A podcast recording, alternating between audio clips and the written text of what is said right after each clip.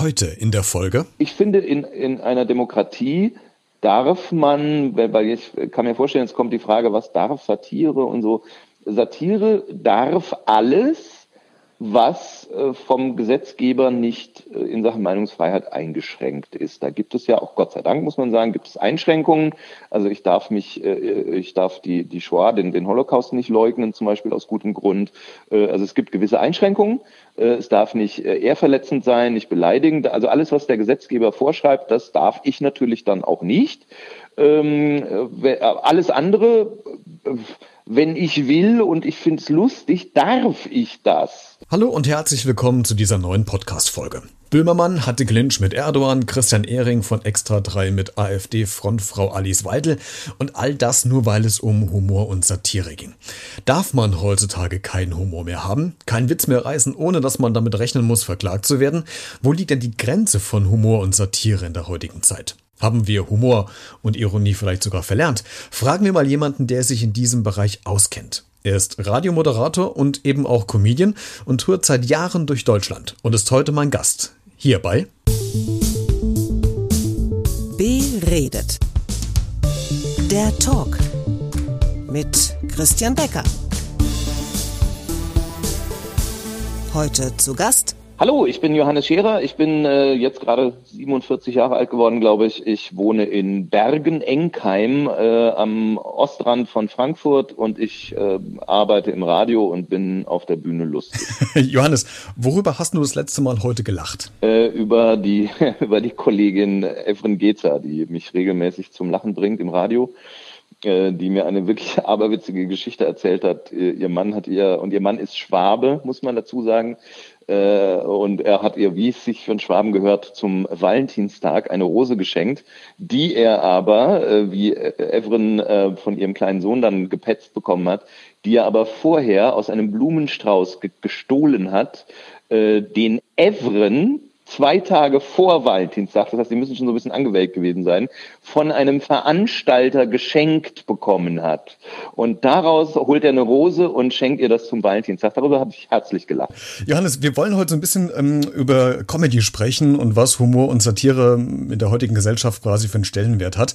Du bist ja seit Jahren erfolgreich auf Tour mit deinem Programm, äh, machst Späße auf Kosten unter anderem von hessischen Regionen. Ich sag nur als Beispiel der Landwilkweis oder Herborn. Insa, wissen jetzt, was ich meine. Auch Nordhessen übrigens werden da, kommen da gar nicht mal so gut weg. ja, aber ich als leitender Mittelhesse weiß, wovon du sprichst. Also ich komme selbst aus dem Landkreis, ja. von daher kann ich das gut nachvollziehen. Ja. Ähm, hast du es jemals erlebt, dass dir deine Scherze oder Sprüche in irgendeiner Art und Weise übel genommen werden? Äh, selten. Also das ist, äh, kommt tatsächlich selten vor, weil ich jetzt auch nicht so ganz bösartig äh, bin, sondern immer versuche, das dann auch wieder ein bisschen einzufangen und mich dann auch selber, ich habe auch einen sehr äh, albern klingenden Dialekt aus meiner Heimat, ich führe den dann und mich damit auch äh, dann vor und äh, dann verzeihen es auch die Leute, wenn man äh, sich über sie lustig macht. Äh, also ähnlich, äh, ja, so ähnlich halte ich das dann. Also was das angeht, nee, eigentlich nicht. Nee. Also ich hatte mal ein sehr peinliches Erlebnis auf der Bühne. Da bin ich ins Publikum gegangen und bin über irgendwas gestolpert und äh, habe mich im Aufrappeln sehe ich über was ich gestolpert war. Und das war, also es sah so aus wie so ein Einkaufswägelchen, das die Omas immer äh, hinter sich herziehen. Und ich denke noch, wer bringt denn sowas mit in eine, in eine Comedy-Vorstellung? Und so ähnlich habe ich es auch formuliert. Und dann sehe ich erst diesen Beatmungsschlauch, der aus diesem, oh der aus diesem Wägelchen in die Nase des Besuchers führt. Und in dem Moment habe ich mich dann aber auch geschämt und äh, äh, weil das war mir dann unsagbar peinlich. Äh, ich habe es in dem Moment wirklich nicht gemerkt und äh, habe irgendwie einen blöden Spruch gemacht und dann sehe ich, oh Scheiße, derjenige braucht es vermutlich zum Überleben und ich mache mich da gerade lustig. Das war das war ein sehr peinlicher Moment. Ja. Aber ansonsten bin ich da eigentlich nie ganz groß angeeckt. Bei Eintracht-Fans, doch ja. halt Eintracht-Fans sind ganz also oh ganz schlimm. Das war eine unserer ganz, ganz, ganz frühen Jahre. Da habe ich noch mit äh, Bodo Bach zusammen Radio gemacht. Und wir haben das Spitzenspiel Eintracht Frankfurt gegen Bayern München um einen Tag vorverlegt. Äh, haben das einfach behauptet. Äh, das war natürlich nicht so. Äh, und das ist ja in, das ist in, in Frankfurt immer wahnsinnig brisant, dieses Spiel. Äh, klar, wenn es gegen Bayern geht, ist immer alles brisant. Und äh, ähm, wir haben einfach behauptet, unsere Comedy-Sendung muss heute ausfallen. Sie haben es ja gehört, äh, wegen einer Sturmwarnung ist das Eintrachtspiel vorverlegt worden. Dann haben wir auch äh, gefakte Reportagen eingeblendet. Äh, in jeder davon fiel ein Tor. Ähm, und wir haben einfach, wir haben das auch nie, äh, das war also nie kommentiert oder so, als wäre es das Normalste von der Welt. Und das war in einer Zeit, wo man noch nicht alles im Internet schnell doppelchecken und verifizieren konnte. Das heißt, die Menschen sind schier durchgedreht und da haben, das haben sie uns nicht verziehen. Da hingen Transparente im Stadion am nächsten Tag, wo das tatsächliche Spiel dann stattfand. Da hing es dann irgendwie, ihr seid scheiße oder so. Also ich das, ja, da doch wirklich war, äh, da bin ich tatsächlich mal. Aber ansonsten so im sowas so wie Böhmer Böhmermann oder so, nee, nee, noch nie. Hm, und das wäre jetzt der Punkt, worauf ich ähm, zu sprechen kommen wollte. Wenn man so in die kürzeste Vergangenheit mal geht und sich mal die Beispiele annimmt, was du schon sagtest, Böhmermann gegen Erdogan oder auch Christian Ehring äh, gegen die AfD-Frontfrau Alice Weidel, äh, kannst du verstehen, dass das Politiker oder dass Menschen heutzutage irgendwie dünnhäutiger geworden sind, was, was Humor und Satire angeht? Ja, also das, also die beiden stecke ich jetzt auch durchaus gerne mal in dieselbe äh, Kategorie. Das sind Menschen, die dem Autoritarismus, äh, dem, äh, dem Totalitarismus, Herrgott, dem Totalitarismus was abgewinnen können. Ähm, äh, sehr autoritäre Menschen, die mögen es nie, wenn man sich über sie lustig macht. Also da kann man jetzt äh, zu wirklich schlimmen äh, Exemplaren dieser Spezies zurückgehen oder zu weniger schlimmen. Äh, die mögen es nie, wenn ihre, weil das bedeutet immer, dass man die Autorität anzweifelt, indem man äh, sich über sie lustig macht. Ähm, dass die dünnhäutig reagieren, kann ich mir einfach vorstellen. Das darf man aber nicht äh, ernst nehmen. Also dafür macht man es ja letztendlich. Insofern, äh, äh, wenn man schlau ist, wird man nicht dünnhäutig darauf reagieren. Ich glaube nicht, dass sich das großartig verändert hat in den letzten Jahren. Ich glaube, wer klug ist und ähm, der, der, der lächelt das weg oder ignoriert es, weil dann geht es am schnellsten an einem vorbei wenn man dann natürlich äh, so einen Popanz veranstaltet wie Herr Erdogan, ähm, dann ja, bleibt es nachhaltig, wie wir jetzt ja gerade sehen, weil wir drüber reden, dann bleibt es nachhaltig in Erinnerung. Hätte er schön geschwiegen, wäre das längst vergessen. Und dann sagen sie wahrscheinlich auch viele Comedien in Deutschland, jetzt erst recht, jetzt hauen wir nochmal ordentlich in die Kerbe rein wahrscheinlich, oder? Weiß ich nicht. Ähm, ich glaube nicht. Also das ist, also das hätte man ja dann gesehen. Also das, also dass man sich grundsätzlich über über Phänomene ähm, am, an den Rändern unserer Gesellschaft äh, im, im politischen Bereich lustig macht, finde ich wichtig und richtig. Äh, ob man es jetzt dann absi absichtlich macht, um noch mehr zu provozieren, weiß ich gar nicht. Ich glaube, die, die das tun, die tun das hoffentlich auch noch lange sehr regelmäßig und weiterhin. Aber es hat mich jetzt auch nicht angespornt, jetzt besonders äh, äh jetzt extra einen Erdogan-Witz zu machen, damit ich auch mal im Heute-Journal vorkomme. Äh, nö, also wenn sie es anbietet, schrecke ich davor sicher nicht zurück, aber das ist jetzt, das ist nicht meine Welt, in der ich mich äh, thematisch bewege. Insofern, äh, nee, also ich glaube nicht, dass das so ist, weil das hätten wir dann noch schon beobachtet. Dann hätte es ja äh, in, Anf in Anführungszeichen Trittbrettfahrer oder Nachahmer gegeben. Das kann ich jetzt leider so gar nicht feststellen. Hm. Wo ziehst du denn persönlich deine Grenze ähm, zwischen Humor oder Satire und dem, was nicht mehr geht? Ich bin äh, ein sehr vorsichtig, ich bin ein sehr höflicher Mensch äh, eigentlich, was äh, gar nicht so to äh, toll ist, wenn man Comedian ist. Da darf man eigentlich, aber ich bin eher immer so, oh, äh, also selber einfach, das ist, denke ich mal, Erziehung. Ähm, es gibt Leute, wie der Österreicher sagt, die scheißen sich nix. Ähm, und die sollen, ja, die sollen mal machen, äh, was sie, was sie für richtig halten. Ich finde, in, in einer Demokratie darf man, weil ich kann mir vorstellen, jetzt kommt die Frage, was darf Satire und so. Satire darf alles, was äh, vom Gesetzgeber nicht äh, in Sachen Meinungsfreiheit eingeschränkt ist. Da gibt es ja auch, Gott sei Dank muss man sagen, gibt es Einschränkungen. Also ich darf mich, äh, ich darf die, die Shoah, den, den Holocaust nicht leugnen, zum Beispiel aus gutem Grund. Also es gibt gewisse Einschränkungen. Es darf nicht ehrverletzend sein, nicht beleidigend. Also alles, was der Gesetzgeber vorschreibt, das darf ich natürlich dann auch nicht. Ähm, alles andere wenn ich will und ich finde es lustig, darf ich das? Es geht um die Frage, darf ich das? Die andere Frage ist, äh, darf ich es nicht lustig finden? Ja, auch das darf man. Das ist halt die, die also wenn er damit Erfolg hat, indem er, keine Ahnung, über Behinderte, über Randgruppen, über Menschen, die schwächer dastehen als man selbst. Äh, es gibt Leute, die, die finden es komisch, sich darüber lustig zu machen. Ich persönlich finde das nicht. Ich würde es deswegen auch nicht machen. Ähm, ähm, aber es gibt Leute, die sagen, jo, machen wir mal. Und äh, wenn die das äh, meinen, sollen sie es tun. Wenn Leute sagen, ich bin bereit dafür Geld auszugeben, mir das anzuhören und mich darüber kaputt zu lachen, sollen sie es auch tun. Es soll mich aber bitte äh, keiner zwingen, das A, selber auch zu machen oder es lustig zu finden. Aber ansonsten darf in einer freien Gesellschaft eigentlich auch Humor alles, alles, was vom Gesetzgeber nicht gedeckelt ist. Wenn wir mal so ein bisschen weiter in die Vergangenheit nach hinten gehen, wir hatten ja ganz, ganz äh, große Größen in dem Comedienbereich, äh, Loriot, um nur mal einen zu nennen, äh, der wirklich auch gesellschaftskritisch Humor gemacht hat. Dann kam ähm, irgendwann, ich glaube Ende der 90er, Anfang der 2000er, Mario Barth, der eine ganz andere Komik gemacht hat, äh, nämlich gezielt über Personen oder Personengruppen sich witzig zu machen.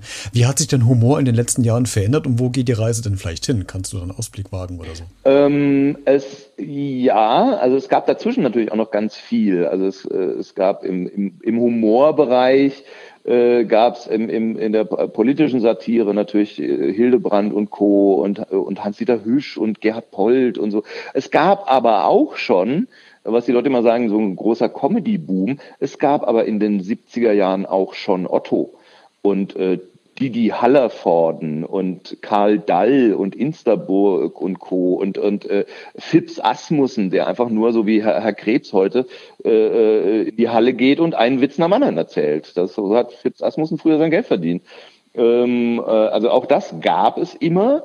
Das gibt es heute in all diesen Genres, von der ernsthaften äh, politischen Satire bis zum, ja, bis zum witzeerzählenden äh, Markus Krebs, äh, gibt es all das auch weiterhin. Äh, die Plattformen sind nur sehr viel größer geworden. Also früher, wenn du Bock auf Otto hattest, musstest du halt eine Otto-Platte auflegen oder irgendwo zufällig Glück haben, dass er in eine Stadt in deiner Nähe gekommen ist und aufgetreten ist. Dann konntest du da hingehen oder es gab in einem der maximal drei vorhandenen Fernsehprogramme zufällig mal die Otto-Show.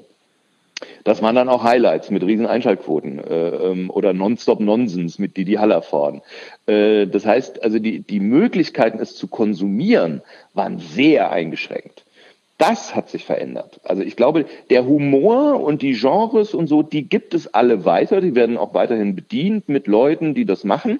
Aber die, die, die Möglichkeit für mich als, als, Rezip als, als, als äh, Adresse, also als Empfänger, sind wahnsinnig groß. Ich kann mir jetzt Specials bei, bei Netflix äh, runterziehen. Ich kann bei YouTube tausende von Videoclips von Nightwash und was weiß ich woher noch, kann ich mir alle reinziehen. Äh, ich kann mir äh, von den äh, Künstlern selbst gelesene Bücher ihrer Werke oder so anhören, äh, als Hörbücher.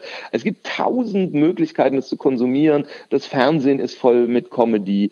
Äh, zusätzlich gehen die auch alle immer noch auf Tour. Also die Möglichkeiten, das zu sehen und wahrzunehmen und zu konsumieren, die haben sich wahnsinnig vergrößert. Das ist ein riesiger Massenmarkt geworden das wird, man sagt immer wieder, na ja, jetzt ist der große Boom vorbei. Das stimmt aber irgendwie alles gar nicht. Es gibt überall, in jeder Stadt gibt's die komische Nacht, wo man von einer Kneipe zur anderen tingelt oder, oder äh, irgendwie so, so Speakers Corners, Open Mics, so Clubs, wo man für, da geht dann ein Hut rum für eine kleine Gage, kann man sich ausprobieren. Äh, es gibt wahnsinnig viel, was ich jetzt so beobachte, im jüngeren Bereich gibt es wahnsinnig viel im Ethno äh, äh, Comedy-Bereich. Also man kann das massenhaft äh, äh Menschen, äh, junge Menschen mit Migrationshintergrund, was in den letzten Jahren groß geworden ist, sind Poetry Slammer, äh, die auch komische Texte gemacht haben, die sich dann da ausklinken und jetzt nur noch Comedy machen. Das gibt es. Der Liedermacherbereich ist, sehe ich, ist wieder groß im Kommen dass man jetzt äh, junge Menschen äh, äh, plötzlich, Miss Ellie zum Beispiel ist mir neulich sehr angenehm aufgefallen, ganz junges Mädel, die unfassbar böse Lieder, aber sehr, sehr lustig auf der Bühne. Wenn man die sieht, denkt man, naja Gott, so eine kleine Konfirmandin. Wenn die anfängt zu singen, also reißt es dich nieder, A, weil sie eine tolle Stimme hatten, weil die Texte so unfassbar böse sind.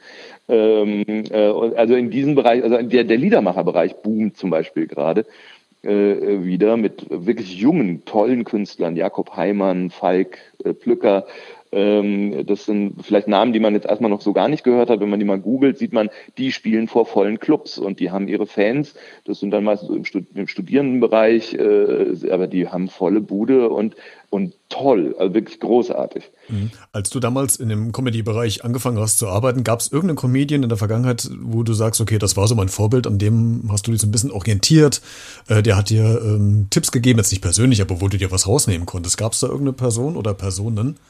Ja, doch, natürlich, Bodo Bach natürlich. Äh, Bodo Bach, das, also der, der Mann hinter Bodo Bach, Robert Treutel, das ist ja im Endeffekt der, äh, der mich entdeckt hat überhaupt für den ganzen Quatsch. Ähm, der mich an die Hand genommen hat und ihm, wir haben eine komplett unterschiedliche Arbeitsweise, also eigentlich komplett gegensätzlich. Ich glaube, wenn wir dauerhaft miteinander an einem Schreibtisch sitzen müssten, das gäbe also Tote. Einer von uns würde das vermutlich nicht überleben, äh, weil er sehr pedantisch ist und sehr perfektionistisch und wirklich akribisch alles setzt und alles. Dafür habe ich ihn immer bewundert. Weiß aber genau, ich kann das nicht und ich möchte das auch nicht so machen. Aber er ist damit unfassbar komisch und großartig und bewahrt sich trotzdem. Das ist ja das, was ich bei ihm, also er ist ein unglaublich äh, akribischer Vorbereiter, ist aber gewappnet gegen alles, was so plötzlich auf ihn noch zukommt, kann er schlagfertig noch einen raushauen, weil er gut vorbereitet ist ich bin immer mittelmäßig vorbereitet und mir fällt trotzdem dann auch immer nur noch was ein und äh, aber von ihm habe ich mir viel abgeguckt, auch tatsächlich viel Disziplin. Ich habe es ein bisschen probiert, mir anzueignen. Das gelingt mir längst nicht so gut. Äh, klar, also Bodo Bach war es und selber lustig fand man um, um äh, ja Otto Didi Hallervorden so als Kind. Das ist, wenn man das jetzt hört, sagt man was und darüber hast du mal gelacht. Ähm, und äh, tatsächlich Gerhard Polt und Badesalz. Das waren so meine, das waren so meine, und Harpe Kerkeling natürlich, den ich bis heute bewundere. Oh, ein, ja. eine absolute Größe, ja. ja. absolut. Und ich finde, er hat es auch richtig gemacht, er ist zur richtigen Zeit quasi abgetreten. Ja, ja, ja, also genau. offiziell, dass er, er hat den, den, den Zeitpunkt, den Absprung noch geschafft. Johannes, du hast ja eben gesagt, du arbeitest ähm, als Radiomoderator, aber du leistest ja gern mal auch eine Stimme für andere. Zum Beispiel hast du ja Arnold Schwarzenegger im Kinofilm der Simpsons äh, synchronisiert und ihm deine Stimme geliehen. genau.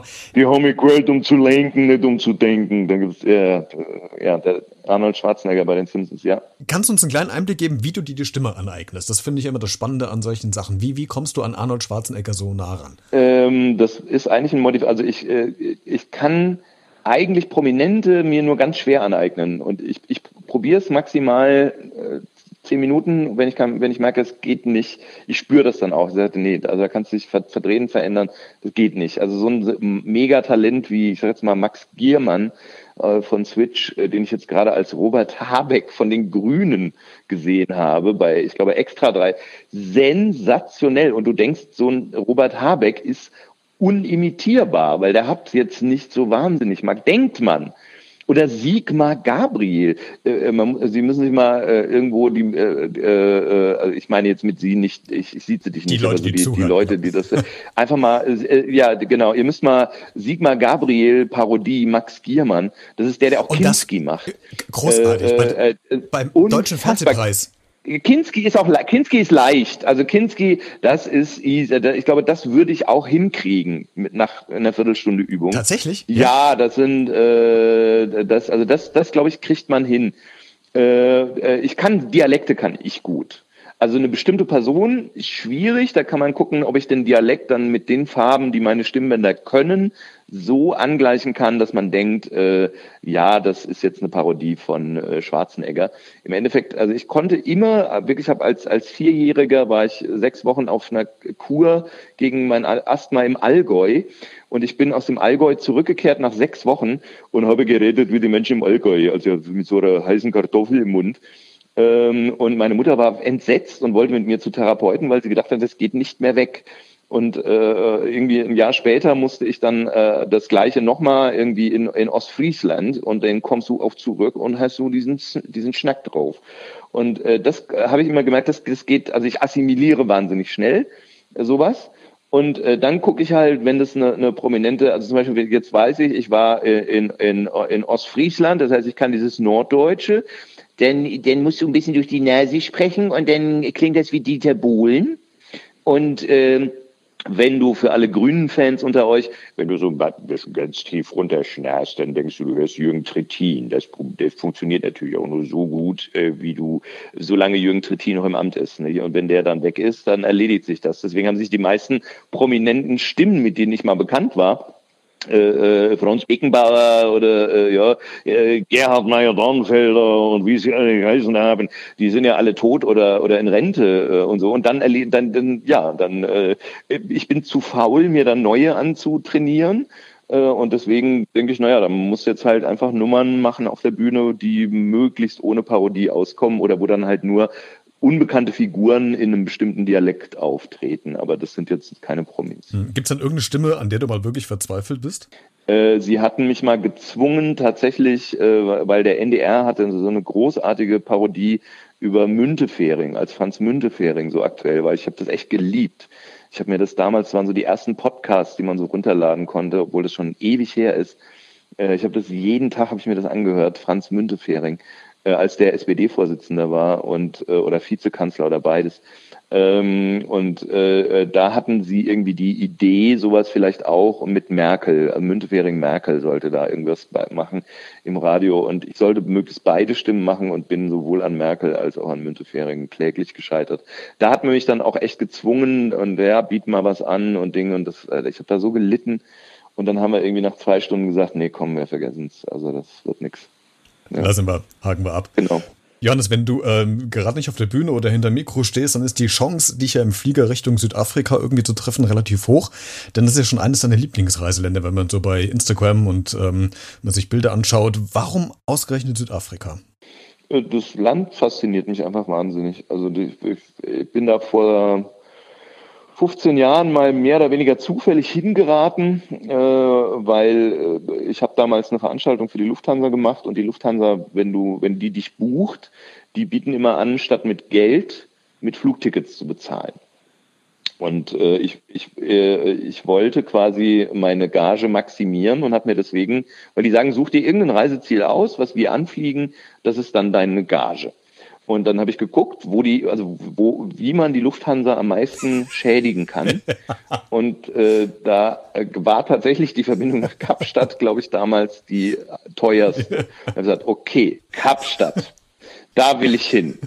Dann haben sie gesagt, ja, alles klar, kein Problem. Und dann äh, äh, bin ich da einmal gewesen und äh, seitdem wirklich immer wieder gekommen. Dieses Land hat auch, äh, glaube ich, habe ich irgendwo mal gelesen, die, die höchste Rückkehrerquote. Also wenn man da einmal war, selbst wenn das Urlauber sind, die sagen, ich gehe überall nur einmal hin, weil ich will, das sind, also Südafrika die höchsten Chancen, dich vom Gegenteil zu überzeugen, hat, glaube ich, mit von den Fernreisezielen die höchste äh, Suchtquote. Und das, das ist auch so. Also es ist ein Land mit vielen Brüchen, um Gottes, also das ist, das ist auch so. Und irgendwann, äh, also ich war, war dann so oft da, dass ich mir auch das ansehe und äh, auch wirklich inzwischen auch in die Townships gehe, dort Menschen kenne. Ich kenne in Südafrika inzwischen, äh, ich habe inzwischen das Problem, wenn ich da hinfahre, dass ich so viele Leute gern sehen will, dass ich die gar nicht alle schaffe in einem Urlaub.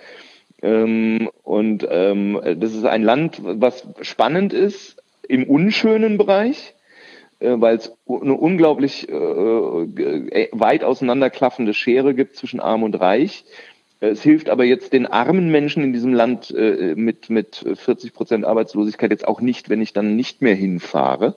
Im Gegenteil. Ähm, äh, und es ist aber auf der anderen Seite ein wunderschönes Land mit sehr netten Menschen, egal ob sie reich sind oder arm, mit einer traumhaften Landschaft. Also es ist wirklich gesegnet mit wunderbar, mit Meer, mit Bergen, mit Wein, mit äh, gutem Essen, freundlichen Menschen, tolle Städte. Und ja, da gibt es Armut und es gibt auch eine hohe Kriminalitätsrate. Äh, das, das stimmt. Aber wie gesagt, wenn ich wegbleibe, hat da niemand was von. Und also ich, ich liebe einfach, ich bin, ich habe mich in dieses Land verliebt und ich bin so ein Gewohnheitstier und deswegen gehe ich da immer wieder hin und fahre auch teilweise immer wieder an dieselben Plätze, einfach nur der Aussicht wegen, weil ich finde, das ist so schön. Hm. Hast, hast du einen ganz kleinen Insider-Tipp, was man mal gemacht haben sollte, wo vielleicht jetzt nicht so unbedingt die Touri-Massen hinwandern? Was, was sollte man mal probiert erlebt die, haben? Die Pinguinkolonie von Betty's Bay ist die schönere, weil alle Touristen, die nach Kapstadt fahren, die fahren ja dann an dieses berühmte Kap der guten Hoffnung, wo sie denken, das wäre der südlichste Punkt Afrikas, was übrigens nicht stimmt, wenn Sie mal bei Jauch auf dem Stuhl äh, diese Frage hören. Äh, es ist nicht, das ist das Kap Agulas, was ein bisschen weiter weg ist. Und da ist auch keine Sau. Also das ist der südlichste Punkt Afrikas, da kann man hin, da ist niemand, weil die alle an dieses Kap der guten Hoffnung fahren. Das ist der südöstlichste Punkt, aber nicht der Süd, Entschuldigung, der südwestlichste, äh, aber äh, nicht der südlichste. Und auf dem Weg von dem einen Kap zu dem eigentlich südlichsten fährt man an der Pinguinkolonie von Betty's Bay vorbei und die kennt kennen auch nicht so viele Menschen. Es gibt so eine Standard-Pinguin-Kolonie. Da fahren alle Touristen, wirklich alle. Die dappen sich da tot. Da siehst du mehr Japaner als, als Pinguine. Äh, und äh, die, armen Vögel sind völlig äh, kirre, weil die da und es gibt aber keine Ahnung 80 Kilometer weiter gibt es eine ganz kleine Pinguinkolonie äh, mit ganz wenig Touristen und äh, übrigens der Eintritt ist auch noch viel billiger und äh, die Fahrt dahin ist traumhaft schön und überhaupt nicht überlaufen und äh, deswegen Südafrika Pinguinkolonie Betty's Bay an der anderen könnt ihr getrost vorbeifahren, äh, fahrt einfach da runter ans Kap der Guten Hoffnung, macht das Foto hinter diesem scheiß Schild und dann fahrt ihr wieder weg. Und die Pinguine braucht ihr auf dem Weg da runter gar nicht. Nee. Die, die Vögel im Betty's Bay sehen genauso aus und stinken genauso. Die stinken wie wirklich wie ganz Best. furchtbar. Oh, ganz, oh Gott, oh Gott. Ja, wie, nee, wie, wie eine Mischung aus Fisch und Urin oh. ist, was man da riecht. Oh. Ja, und dazu machen sie Laute von Eseln. Pinguine sehen so goldig aus. Ja, aber sind Pinguine sind echt es sind Assis, ja, aber total. Johannes, vielen Dank, dass du mein Gast warst. Sehr gerne. Wenn du zu dieser Folge noch etwas sagen willst, dann kommentiere gerne in den sozialen Medien auf Facebook, Instagram oder Twitter. Oder aber du schickst schnell eine E-Mail an b-redet.gmx.de. Bis nächste Woche Donnerstag und bleib neugierig.